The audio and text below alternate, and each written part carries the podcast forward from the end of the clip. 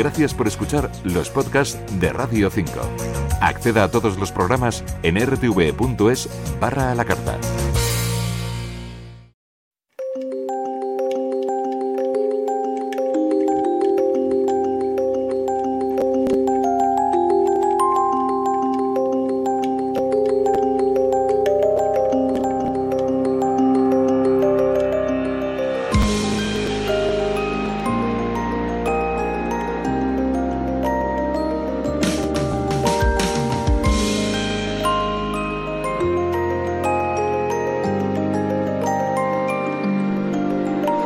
Buenas noches y bienvenidos a la Reserva Natural de Radio 5.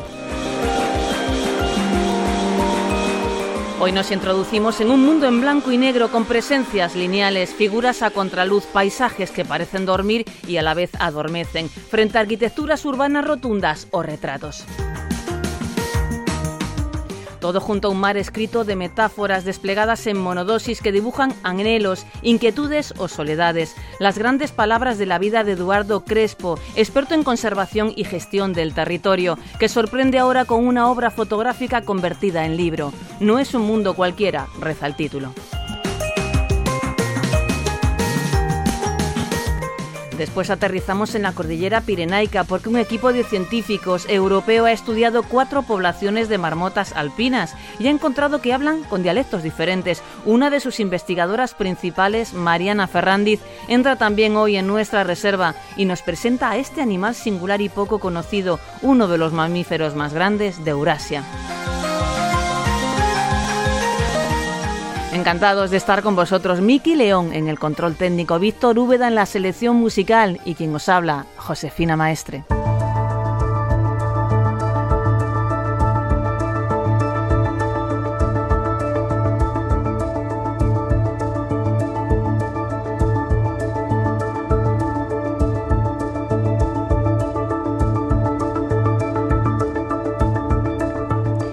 De Eduardo Crespo conocíamos su faceta como experto en conservación y gestión del territorio, con muchos años de dedicación en la administración pública. Pero hoy llega a nuestra reserva para descubrir una faceta artística y literaria completamente nueva.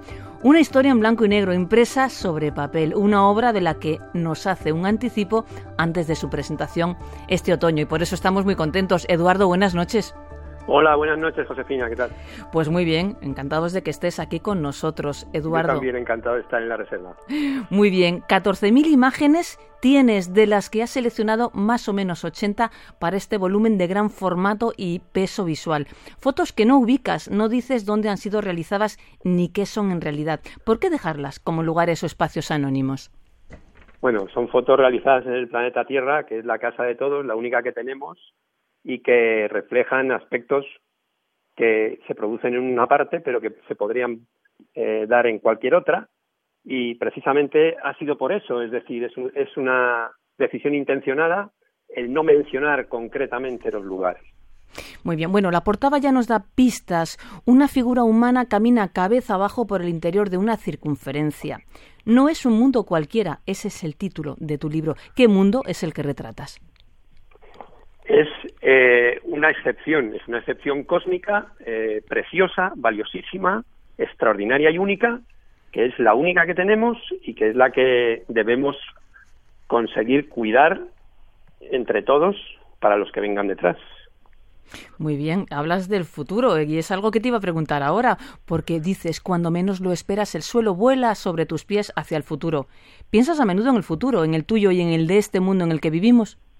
Sí, sobre todo ahora que estamos en una época de mucha incertidumbre, de muchas preguntas sin respuesta. Probablemente en cualquier e-, época pasada de la humanidad la gente que vivía entonces podía sentir lo mismo, pero ahora eh, es evidente y claro que estamos en una encrucijada. Pasan cosas que no han pasado nunca antes. Eh, vivimos más gentes en ciudades que en el campo, esto no había pasado nunca antes. Eh, tenemos una relación mm, completamente invasiva con los ecosistemas y con respecto al resto de las especies que comparten el planeta con nosotros. El futuro es incierto, el futuro es preocupante y, debe ser nuestra dedicación. Bueno, antes de meternos en materia, hablas en una introducción de lo que supone la capacidad de contemplar. Dices contemplar frente a transformar. Contemplar es un arma de construcción masiva. ¿A qué te refieres con este arma de construcción masiva? Precisamente a que probablemente sea una de las claves del futuro.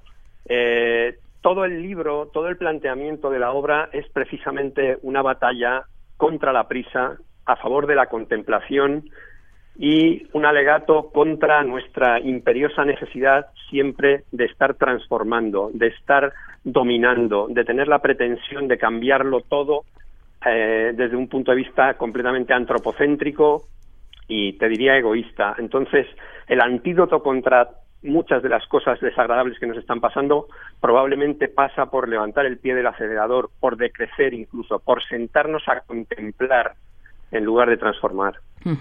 Eduardo, Eduardo Crespo aporta el más radical polo opuesto a la trivial generalización de la fotografía.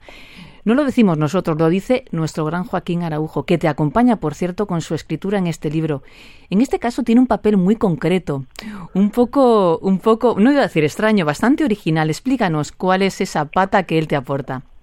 Bueno, he tenido, claro, la fortuna y el honor de poder hacer este trabajo a medias con Joaquín Araujo, eh, en donde los papeles que hemos asumido cada uno son complementarios precisamente porque son eh, extrañamente distintos a nuestra dedicación habitual. Eh, es una especie de conversación continua entre la palabra y la imagen donde se, se complementan a la vez que casi se contradicen. Joaquín aquí lo que hace es un ensayo acerca del papel de la fotografía en este empeño que tenemos de eh, tratar de frenar, de tratar de desacelerar, de tratar de contemplar. Eh, habla muchas veces a lo largo del libro de que la fotografía en ocasiones nos distancia de esa realidad que queremos cuidar, pero también de cómo es capaz de acercarnos a ella. Dice, dice Joaquín que la fotografía hace más alegre nuestro paso por la vida. Es muy agradable eh, leer cosas así. Bueno, vamos a los apartados de este libro. Incertidumbres, derroteros, saludos y equilibrios. Estos son los cuatro apartados que tú has preparado. ¿A qué hacen referencia? Hacen referencia a nuestro paso por la vida y a, cómo, a cómo afrontarlo desde esta perspectiva o desde esta filosofía. Tenemos preguntas, dudamos, eh, estamos siempre eh, ante incertidumbre, eh, nerviosos. este sería el primer capítulo, la motivación de este viaje que se representa en el libro. Evidentemente eso nos empuja y de repente estamos ya en camino. Trazamos derroteros, nos ponemos a elegir caminos. Ojalá desde el punto de vista de la intuición, de la no prisa, del dejarnos empapar, pero trazamos derroteros. Y en esos caminos encontramos situaciones, encontramos eh, gente que coprotagoniza la vida con nosotros, gente del resto de las especies del planeta, que son los saludos. Ahí se reflejan pues hallazgos, encuentros, conversaciones, lo que nos ocurre a lo largo de esos derroteros. Y finalmente, encontramos más o menos eh, una cierta respuesta, una cierta estabilidad, una dosis un poquito mayor de sabiduría que nos conduce de nuevo a nuevas incertidumbres, sería como un círculo, pero que en alguna manera podemos llamar equilibrios, es decir, aprender a vivir con lo que hemos aprendido, aplicarlo y eh, dar otra vuelta al circuito, digamos. Bien, pues nos sumergimos en algunas de estas incertidumbres, donde vemos fotografías y pensamientos breves, reflexiones filosóficas. decíamos antes que en monodosis. Pues podemos leer frente a la imagen de una playa con. son tres lobos marinos, me parece, porque está en contraluz, pero creo que son tres lobos marinos. Pues podemos leer. Son lobos marinos, ¿verdad, Eduardo? Bueno, pues podemos leer esta frase.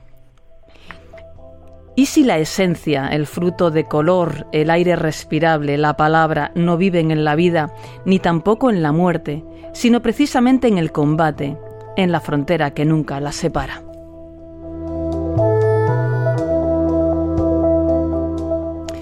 Bueno, el libro está, está perfilado con un montón de frases como estas. En este caso te preocupa la vida y la muerte, Eduardo. Me preocupa los ecotonos. Es decir, esto es un homenaje o una, una puesta en valor de eh, la inexistencia de fronteras, de que tomemos conciencia de que todos son gradientes, de que todos son tránsitos, de que lo rico está precisamente en la hibridación, en el préstamo, en el empate más que en la victoria, eh, es un, canto a eso, a, decir las fronteras no existen y lo que hay que hacer es entenderse y dialogar con lo que vamos encontrando. Eso es lo más rico y lo más creativo. Bien, si vamos al apartado de roteros, encontramos, por ejemplo, una imagen titulada Travesía, donde aparece un tren por una gran planicie y ahí escribes cada desierto un oasis, cada raíl un coloquio, cada vagón un palacio. ¿De qué estás hablando en realidad? De, dialogar, de que la soledad solo existe cuando la necesitamos, pero no como actitud vital. Eh, estamos hablando de dejarnos empapar, de conversar con el alrededor, que es una de las maneras de contemplar, de sentarnos a escuchar porque siempre, aunque parezca que la realidad que estamos manejando es exclusiva, única, excluyente, individual, no es así. Siempre va a haber eh, un motivo o una ocasión para conversar, dialogar, dejarnos eh, influir por lo que tenemos alrededor. Eduardo, mm, mm, ir pasando páginas y, contemplando estas fotografías, bueno, pues es un verdadero, un verdadero placer. ¿Y tienes alguna técnica especial o algún protocolo determinado a la hora de hacerlas, de tratarlas o de imprimir tus fotografías? En realidad no, es decir, esto ha sido un, ejercicio muy bonito de potenciar la expresión en blanco y negro. Hay veces que hago otras cosas en color.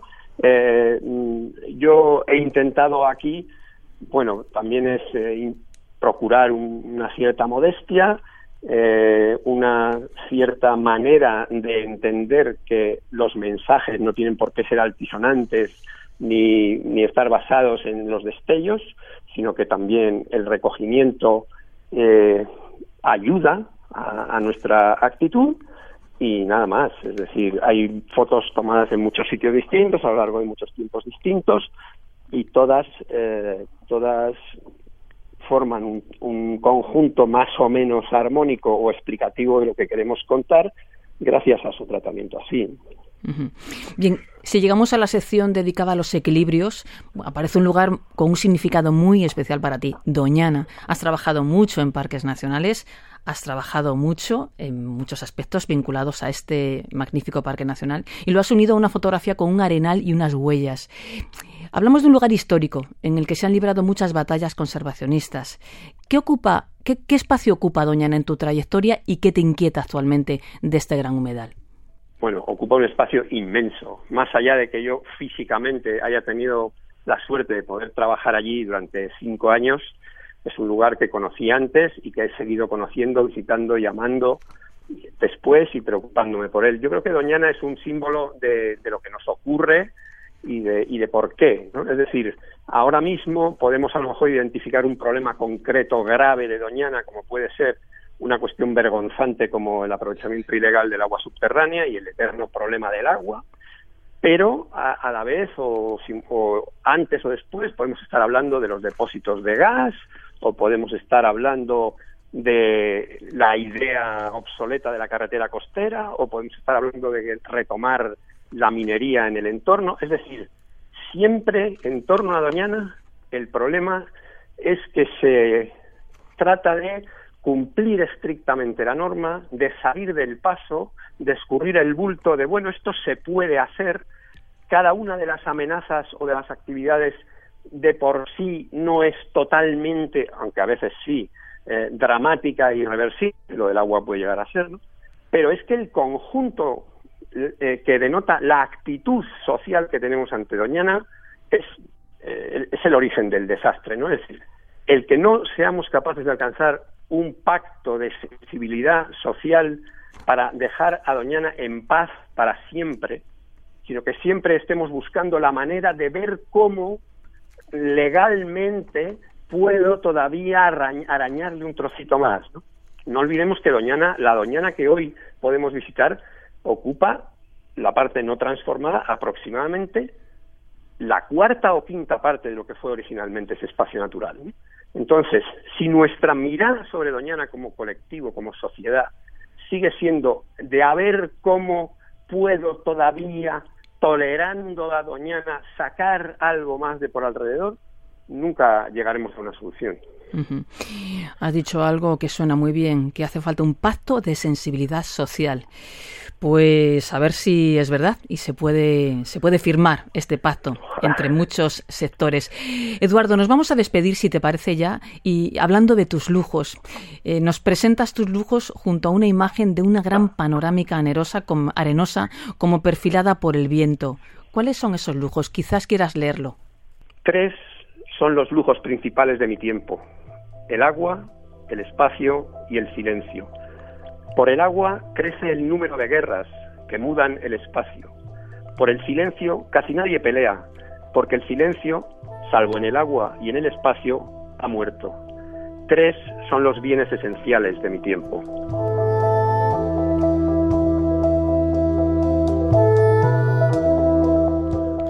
El agua, el espacio y el silencio. Creo que en esta reserva los vamos a adoptar también. Eduardo Crespo, gracias no solo por acompañarnos hoy, sino por traernos este tu mundo particular que no es ni, ni de lejos un mundo cualquiera. Mil gracias y Eduardo, te deseamos mucha, bueno, os deseamos a ti, a Joaquín Araujo, pues que tengáis una presentación muy lustrosa y esperamos estar ahí acompañándoos. Un abrazo muy fuerte. Pues muchas gracias a vosotros, un abrazo muy fuerte también.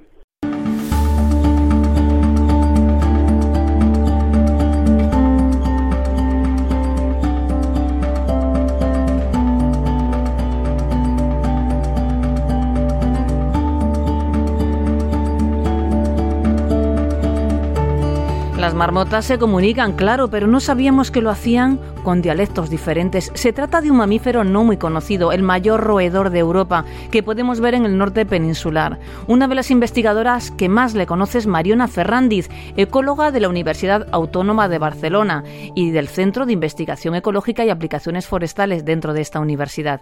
Ella se encuentra en Sabadell y conversamos ahora, puesto que acaba de publicar un artículo científico sobre la forma de comunicarse de estos desconocidos animales. Buenas noches, Mariona. Hola, buenas noches. Encantados de que estés aquí con nosotros para hablarnos de las marmotas. Llevas muchos años estudiándolas, ¿verdad? Sí, empecé ya hace más de 10 años a estudiar las marmotas. Al principio haciendo prácticas como estudiante de biología y después pues se convirtió en, en mi trabajo porque dediqué mi tesis doctoral a las marmotas y ahora que ya estoy ya, ya estoy trabajando de investigadora y docente, continúo trabajando con marmotas. ¿Por qué, ¿Por qué elegiste a estos animales que, por cierto, mucha gente no conoce, solamente lo conoce por las películas? ¿Es verdad? Sí, sí, sí. Mira, yo la verdad es que siempre he querido trabajar con, con mamíferos. Mi, mi gran mamífero mm, preferido era el guepardo pero bueno, mm, estudiando en Barcelona era bastante difícil trabajar con guepardos, así que, empecé a trabajar con marmotas porque era un mamífero que quedaba pues cerca de, mi casa y es muy fácil de observar, de, tomar notas de su comportamiento y, ya había un estudio en marcha de, esta especie. Una especie que no es autóctona de nuestro país, llegó de una forma premeditada. ¿Qué fue lo que pasó? Sí, llegó a... En, los Pirineos no había marmotas, bueno, las había habido ah, hace miles y miles de años, pero se extinguieron hace unos 15, 30 mil años. Y luego, hacia los años 50, 1950, se empezaron a, coger individuos de los Alpes y se trasladaron en los Pirineos franceses para repoblar los Pirineos de marmotas, porque se pensaba que los osos y las águilas podrían alimentarse de marmotas y así crecer sus poblaciones. Poco a poco, estas marmotas que están en el vertiente francés, o sea, la cara norte del Pirineo, empezaron muy pronto a, trasladarse hacia, hacia la, parte sur del Pirineo y muy pronto pues empezaron a, aparecer en muchos lugares de los Pirineos que ahora las podemos encontrar fácilmente. Es verdad que se las puede ver muy fácilmente. ¿La convivencia resultó fácil con el resto de especies? Sí, por ahora no se ha detectado ningún problema con otras especies. Al contrario, parece ser que, las marmotas han podido ayudar a las poblaciones de águilas a, encontrar pues más, más alimento. Mariona, formas parte de un equipo europeo de investigación que ha sacado unas interesantes conclusiones sobre las marmotas. Os habéis centrado concretamente en la forma de comunicarse y decís que lo hacen mediante dialectos y además esto ha motivado un artículo que ha salido publicado en una revista, una revista científica. ¿Qué es lo que más os ha sorprendido? Bueno, a priori empezamos a, estudiar los gritos de, las marmotas. Las marmotas lo que hacen es alertarse las unas a las otras cuando ven que hay un peligro y emiten unos gritos que son muy cortos, son unos gritos que, bueno, mm, todo el mundo los, puede oír muy fácilmente, duran muy poco y alertan a, otros individuos para que se escondan del peligro. Entonces, bueno, a los dialectos ha sido un, tema que se ha, estudiado mucho. En humanos, por ejemplo, tenemos muchos dialectos. En otras especies, como pájaros, también hay dialectos. En los cantos de apareamiento, por ejemplo.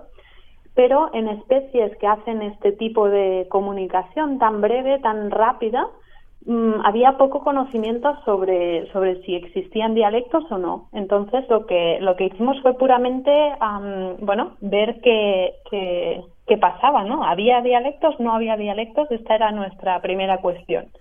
Y descubrimos que, que sí, estudiamos cuatro poblaciones diferentes y cada una de ellas gritaba de una manera diferente. Pues si te parece, vamos a escuchar ahora eh, dos sonidos diferentes. Empezamos por el, primer, el primero. Vale. Bien, esa es la secuencia breve de una de las marmotas. Y ahora vamos a escuchar otro. Bien, Mariona, ¿tú eres capaz de distinguir algo? no, no, no. Nuestro oído no nos permite saber si están hablando en un dialecto o en otro. Esto, digamos que, que a oídos humanos no es, no es posible de identificar pero gracias a unos programas informáticos de análisis de sonido hemos podido ver cómo estos gritos son ah, hemos podido caracterizarlos y tienen pues características diferentes cada uno de, los gritos de, las cuatro poblaciones. Muy bien. Aparte, en otra investigación habéis visto, eh, bueno, habéis sacado una serie de conclusiones relacionadas con los conflictos vecinales. ¿Qué tipo de conflictos son los que habéis estado estudiando y qué conclusión habéis llegado? Sí. Las marmotas lo que hacen es vivir en territorios, se organizan en familias y las familias viven en los mismos territorios durante años. Lo que hacen para marcar su territorio ¿no? y definir su territorio es que tienen unas glándulas que están al lado de los ojos que les sirven para las frotan con, elementos del territorio y como lo hacen los gatos un poco, como cuando se frotan con superficies, pues igual hacen las marmotas. Esta es su forma de marcar los límites del territorio. ¿Y qué pasa? Que las marmotas lo que hacen es, bueno, tienen, establecen sus límites y lo que queríamos saber era si las marmotas, como tienen, siempre tienen vecinos, sí queríamos ver si había un comportamiento menos agresivo entre marmotas que son vecinos respecto a marmotas que no son vecinas, es decir, una marmota que no se conoce con, con otra marmota porque esta, esto es una teoría que hay que en muchos animales pasa, que, que, los conflictos entre vecinos son menos importantes que los conflictos entre individuos que no se conocen. Pero lo que encontramos en este estudio fue que, que esto no era el caso en las marmotas, que las marmotas tenían conflictos aunque tuviesen un vecino conocido, pues también iban a mostrar su, su agresividad. O sea, mm, si viniese quien viniese en el territorio, había, había un conflicto, había un comportamiento de, agresividad, ¿no? de, defensa del territorio. Mariona, ya para terminar, háblanos de una jornada de campo tuya observando las marmotas. ¿En qué consiste, más o menos? Bueno, pues es un trabajo que requiere mucha paciencia, es un trabajo que requiere de un equipo mm, bastante amplio, porque lo que hacemos es trabajar con, con, las marmotas Ah, durante diversos años. Ah, hay, en Francia, por ejemplo, hay un estudio de marmotas que se empezó en el año 1990 y aún existe ahora. Y cada año se pasan dos meses para, para ir a capturar las marmotas. Un equipo de un, bueno, va variando según los años, pero hay entre cuatro, diez o doce personas que trabajan ahí durante dos meses y capturan a las marmotas para saber pues qué individuo quién es quién, digamos, para conocer su estado vital, es decir, cuánto pesa, si se está reproduciendo o no, cómo tiene su sangre, porque cogemos muestras de sangre, cogemos muestras de pelo para análisis genéticos o de hormonas, y luego lo que hacemos es hacer otros tipos de investigación grabando grabando pues su comportamiento y analizando ese comportamiento. Entonces es un estudio muy amplio. Muy bien, pues desde luego sí hace falta mucha paciencia, pero tú la tienes, Mariano, Mariona Ferrandiz, de la Universidad Autónoma de Barcelona. Muchas gracias por estar aquí con nosotros y por presentarnos una especie de la que ya sabemos un poquito más. Un abrazo fuerte. Muchas gracias a vosotros.